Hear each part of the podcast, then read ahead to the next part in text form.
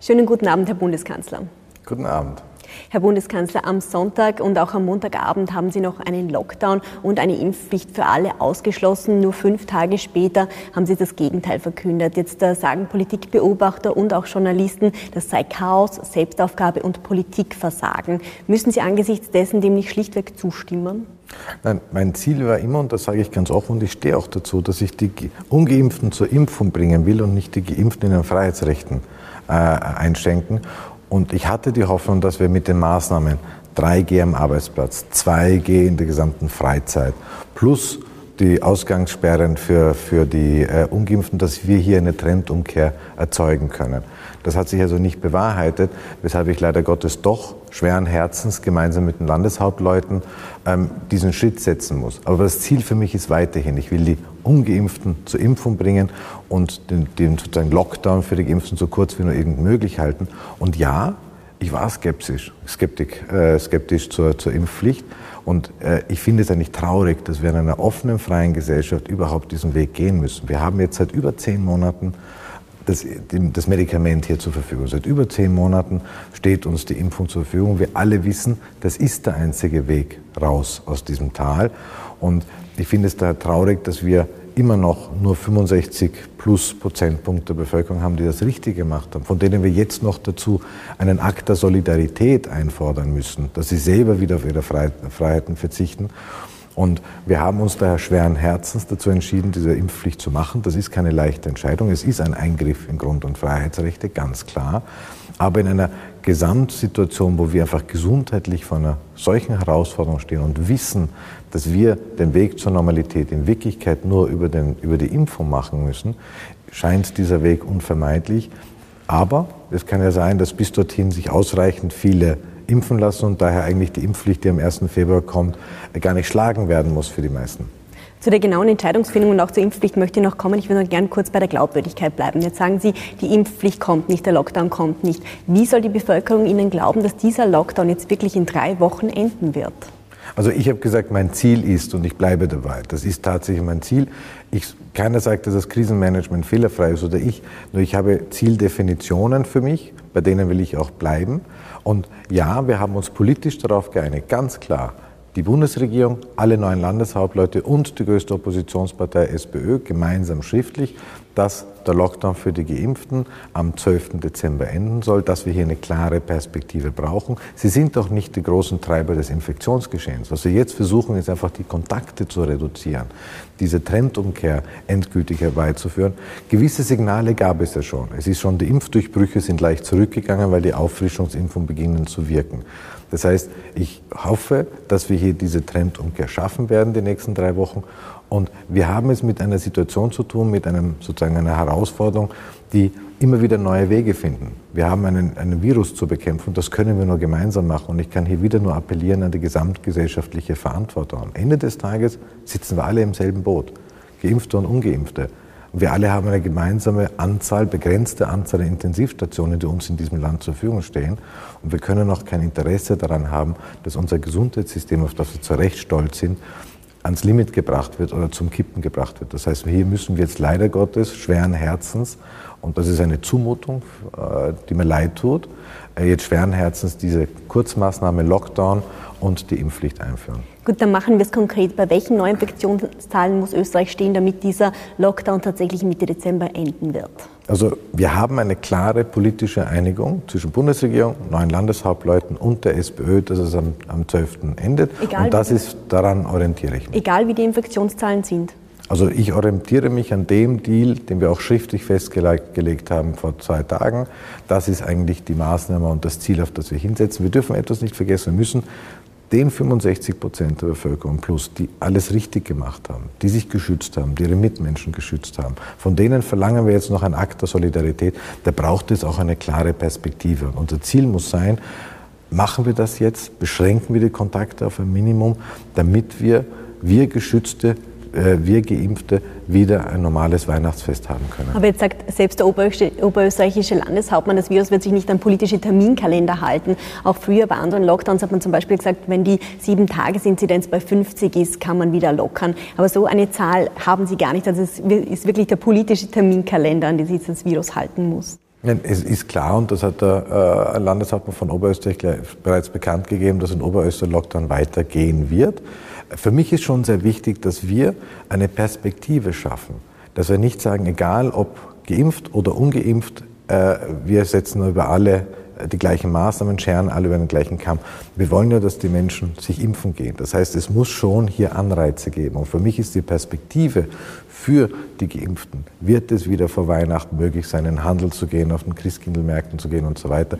Ganz wesentlich, weil was das Mittel, das uns hilft, sind volle Impfstraßen und die Impfung. Also keine konkreten Zahlen. Ich würde jetzt gerne noch mal äh, zu diesem Montag äh, zurückgehen. Ähm, und zwar dort hat es schon mehr als 450 Menschen auf den Intensivstationen gegeben. Mit 11.000 waren noch nie so viele Neuinfizierte an einem Montag in der gesamten Pandemie. Sämtliche Experten haben schon davor gesagt, dass diese Maßnahmen, die sie getroffen haben, nicht reichen werden. Warum haben Sie dennoch eine ganze Woche zugewartet? Also ganz offen, wir hatten ja im November vor einem Jahr mehr Menschen auf den Intensivstationen. Und ja, ich hatte die Hoffnung, dass wir doch immerhin mit sehr einschneidenden Maßnahmen, wir haben fast zwei Millionen Menschen äh, Ausgangssperre über sie verhängt. Wir haben 2G verhängt. Wir haben 3G am Arbeitsplatz. Aber alle haben Dass gesagt, das, das, wird nicht reichen. Erstens nicht alle. Das, die Experten sind ja auch Teil unserer internen Diskussionen. Also es gibt nicht die eine Expertenmeinung. Wir sind im täglichen Austausch mit ihnen. Ähm, und man muss in der Politik immer abwägen. Es gibt sozusagen die Gesundheit, aber es gibt auch den Arbeitsmarkt, es gibt die sozialpolitischen und, und, und sozialen Aspekte. Es, es gibt verschiedenste Abwägungen vorzunehmen. Und ich hatte zugegebenermaßen, wir hatten in der Bundesregierung die Hoffnung, dass wir mit diesen Maßnahmen das Auslangen finden, dass wir hier eine Trendumkehr herbeiführen. Ich bin jetzt ich hoffe, dass uns das in den nächsten drei Wochen gelingen wird. Ein Lockdown ist ein unglaublich grobes Mittel, ist ein massiver Eingriff in die Grund- und Freiheitsrechte von jedem von uns. Und das ist keine Entscheidung, die man leichtfertig über Nacht trifft. Wir haben mit uns gerungen, wir haben diesen Schritt gesetzt. Ich finde es schade, dass wir nach, nach so vielen Monaten immer noch in dieser Situation sind, dass wir äh, zwischen Viruswelle und Lockdown-Diskussionen nicht rauskommen. Es muss doch unser gemeinsames politisches und gesamtgesellschaftliches Ansinnen sein, endlich diesen Albtraum hinter uns zu lassen, uns impfen zu lassen und damit da rauszukommen. Sie sagen jetzt, die gesamte Bundesregierung war überzeugt davon oder hat gehofft, dass es reichen wird. Einer war jedenfalls nicht dabei, das war der Gesundheitsminister selber. Der wollte schon vor einer Woche strengere Maßnahmen haben. Er wollte nächtliche Ausgangsbeschränkungen haben. Die haben sie brüsk zurückgewiesen. Die Tourismusministerin hat sogar gesagt, sie halte gar nichts von diesen Aussagen des Gesundheitsministers. War es jetzt im Nachhinein gesehen ein Fehler, nicht auf ihn gehört zu haben? Nein, es war nicht äh, so, sondern es, hat, wir haben damals ja am Sonntag beschlossen, äh, die Ausgangssperren für die Ungeimpften. Das sind immerhin fast zwei Millionen Menschen in diesem Land. Und in einer Krisensituation, und dafür stehe ich, muss man gemeinsam Beschlüsse fassen und diese auch gemeinsam nach außen tragen. Dass es hier natürlich innerhalb der Bundesregierung Diskussionen gibt, ist klar. Ich habe keinesfalls Brüst zurückgewiesen. Wir haben ein sehr gutes Verständnis, auch eine sehr gute Gesprächsbasis zwischen uns. Und dass wir wieder in Tirol nebeneinander gestanden sind und wir jetzt sozusagen an einem Strang ziehen, ist klar. Wir haben damals einen Riesenschritt gesetzt, der international große Aufsehen erregt hat. Wir haben und auch durchaus kritisiert wurde von vielen. Wir haben die Ungeschützten in diesem Land, die Ungeimpften, eine Ausgangssperre verhängt. Fast zwei Millionen Menschen. Mein, und ich sage das ganz offen, als Politiker werde ich nicht auf Vorrat Einschränkungen der Grund- und Freiheitsrechte machen auf sozusagen auf Zweifel hin. Ich halte das für nicht vernünftig, sondern ich mache sie dann, wenn sie absolut unumgänglich sind. Wir haben zu gutem Recht verfassungsrechtlich verbriefte Grund- und Freiheitsrechte, jeder einzelne von uns. Und da muss man sich sehr wohl überlegen, wann, in welchem Ausmaß man hier verhältnismäßig eingreift. Und ich weiß, dass es immer Stimmen gibt, dass man das sofort machen soll. Wir also müssen hier abwägen. Und ich gebe unumwunden zu, dass die Krisenkommunikation, das war zwischen dem Gesundheitsminister und mir nicht ideal abgestimmt, aber wir haben das ausgesprochen und jetzt ist für mich klar, wir ziehen wieder voll an einem Strang und wir haben große Maßnahmen, sehr schwere Maßnahmen getroffen. Die gilt es jetzt umzusetzen und die werden wir auch umsetzen. Mit Brüsk meine ich, Sie haben in der Öffentlichkeit gesagt, Sie sehen den Sinn nicht in den vorgeschlagenen Maßnahmen des Gesundheitsministers, obwohl die viel weniger weitgreifend wäre als das, was jetzt kommt, äh, nämlich ein Lockdown. Wir haben die Situation gehabt, in Wirklichkeit, dass wir jede Woche neue Beschlüsse gefasst haben. Wenn man in einer Krise eine Therapieakt setzt, und in diesem Fall war es den Lockdown für die Ungeimpften, die Ausgangssperren für die fast rund zwei Millionen Ungeimpften, da muss man diesen, diese Therapie mal anschlagen lassen und nicht 24 Stunden gleich wieder eine neue, neue Diskussion machen, weil dann verunsichert man natürlich. Das war mein Ansehen und ich habe damals schon gesagt, in der Krisenkommunikation, in der Krisensituation ist ganz wesentlich, dass man eine gleiche Sprache, eine gleiche Linie verfolgt. Das ist auf jeden Fall mein Zugang und ich habe damals klar kommuniziert den Lockdown für die Ungeimpften. Das ist wahrscheinlich war damals schon, dass wir über weitere Schritte reden müssen, ist klar. Man muss jeden Schritt einzeln machen und nicht schon, wenn man einen Schritt setzt, gleich über den nächsten spekulieren. Das erzeugt Verunsicherung. Also Sie sind ja um die Kommunikation nach außen hingegangen. Äh, ich würde jetzt äh, noch gern äh, weitergehen und zwar, ähm, jetzt war Österreich noch nie in einer Situation, dass wirklich in den Krankenhäusern Triage-Teams aufgestellt werden mussten. Sie haben selber gesagt, jeder macht in der Krise Fehler, auch Sie. Welche Entscheidungen würden Sie heute anders treffen?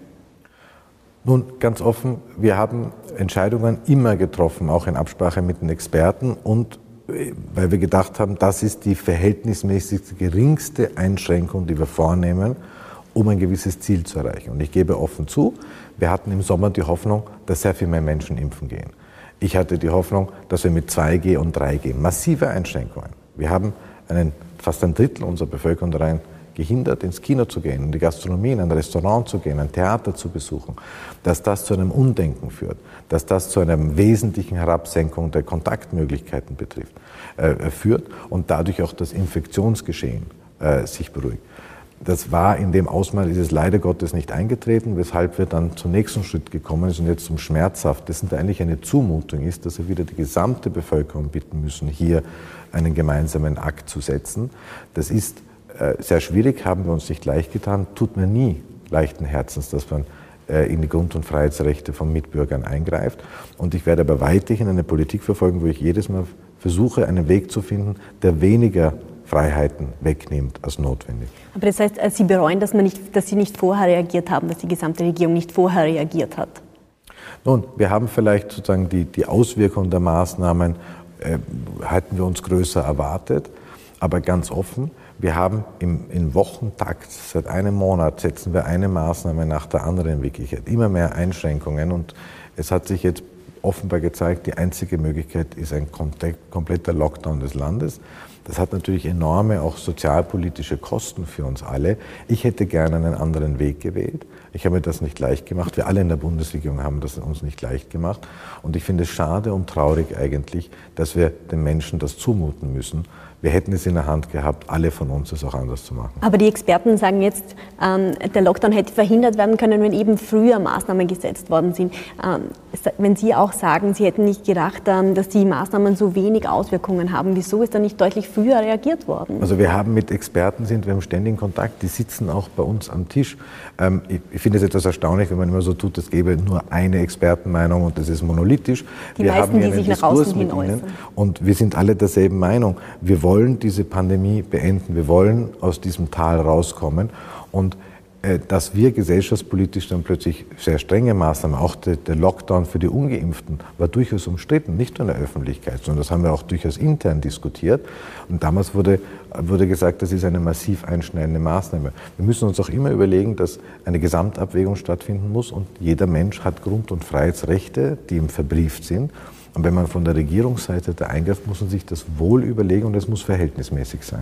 Jetzt schreibt der heutige Kurier, ähm, dass Sie mit dem Vorhaben zur Landeshauptleutekonferenz gefahren sind, dass es keinen harten Lockdown gibt. Auch die Neos sagen, Sie seien am Nasenring äh, von den Landeshauptleuten in diesen Lockdown gezogen worden. Stimmt es, dass Sie eigentlich keinen harten Lockdown wollten? Also ganz offen. Wir haben dort äh, sehr lange diskutiert und wir haben einen Riesenschritt gesetzt, nämlich die Impfpflicht. Das ist ein schwieriger Schritt, aber den haben wir gesetzt. Das wird am 1. Februar kommen. Dass wir auch zusätzlich noch eine brutale Kurzmaßnahme setzen müssen, nämlich für bis zum, bis zum 13. Dezember ähm, den Lockdown für alle, ist natürlich schwierig. Ähm, aber das haben wir gemeinsam getroffen, neun Landeshauptleute, die Bundesregierung und die größte, das freut mich sehr, die größte Oppositionspartei, die SPÖ, bin ich auch sehr dankbar. Es gibt jetzt wirklich einen Schulterschluss über Land Ländergrenzen, Parteigrenzen und Bund-Länder. Das ist, glaube ich, in der Krise entscheidend. Und jeder einzelne Teilnehmer, kann ich Ihnen sagen, der zu dieser Sitzung gekommen ist, ist mit unterschiedlichen Ansätzen gekommen. Und ich glaube, dass es genau wichtig war, dass wir uns zusammengesetzt haben, viele, viele Stunden diskutiert haben und dann in unserer politischen Verantwortung die Entscheidung getroffen haben, hinter der wir jetzt alle stehen und die wir jetzt gemeinsam umsetzen.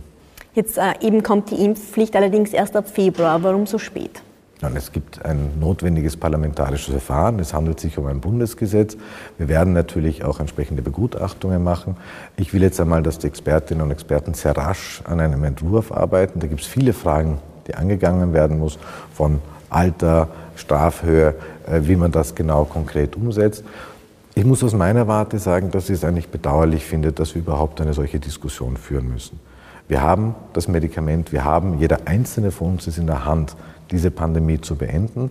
Aber es ist uns nicht gelungen, in den letzten zehn, äh, zwölf Monaten einen ausreichenden Anteil der Bevölkerung zu überzeugen, dies auch zu tun. Wobei ich ja sagen muss, es war ein gemeinsames Bemühen. Also nicht nur von Regierungsseite äh, und, von Seiten der, Landeshauptleute, sondern alle Medien dieses Landes haben Stunden, seitenweise versucht zu erklären, aufgeklärt, informiert. Wir müssen aber einfach zur Kenntnis nehmen, dass wir noch einen zu hohen Anteil von Menschen haben, die nicht immunisiert sind. Und das müssen wir ändern. Haben Sie da ein bestimmtes Ziel, eine bestimmte Quote, die Sie erreichen möchten mit dieser Impfpflicht? Also ich werde mich da nicht festlegen. Eines ist klar, wir werden nie 100 Prozent erreichen. Das in keiner Gesellschaft erreicht man 100 Prozent. Aber wir müssen eine Quote erreichen, die höher ist als die wir jetzt haben, die ausreichend hoch ist, dass wir eigentlich äh, guten Gewissen sagen können, eine Überlastung des Gesundheitssystems wird nicht mehr eintreten. Das ist der wesentliche Punkt. Ist da der dritte Stich auch dabei bei dieser Impfpflicht? Also der dritte Stich ist sogar eigentlich der wichtigste, wenn man so will. Das sehen wir auch in anderen Staaten. Das ist der wesentliche Wellenbrecher, dass wir jetzt zum ersten Mal in Österreich eine gewisse Trendumkehr sehen und die Impfdurchbrüche zurückgehen, führen wir auf die ansteigenden Drittimpfungen, auf die Auffrischungsimpfung zurück. Das ist sehr wesentlich. Und natürlich die Impfpflicht betrifft das gesamte Paket. Also auch den dritten Stich. Ja. Ähm, jetzt ähm, sind die allgemeine Impfpflicht, aber auch der Lockdown sehr einschneidende Maßnahmen, die die Gesellschaft weiter spalten könnte. Auch heute gibt es wieder große Demonstrationen äh, in Wien. Welche Maßnahmen werden Sie denn setzen, damit äh, das Land nicht noch weiter gespalten wird? Also ich bedauere sehr, dass, und das ist uns sehr klar, das war auch Teil der Diskussionen, die wir hatten äh, mit den Landeshauptleuten, dass uns sehr bewusst ist, was für eine Anspannung da ist, wie volatil auch diese gesellschaftspolitische Situation ist. Ich kann nur sagen, das ist, wir haben hier eine gesamtgesellschaftliche Herausforderung. Das ist einerseits natürlich eine Aufgabe der Politik, aber letztlich Leben und Gesundheit ist das höchste Gut, das jeder von uns hat. Und jeder von uns versucht doch oder sollte versuchen, nach bestem Wissen und Gewissen nicht nur die eigene Gesundheit zu schützen, sondern auch von, die von den Mitmenschen. Und wir haben die Möglichkeit dazu, was Covid-19, was diesen Virus betrifft. Und diesen Schritt sollten wir setzen.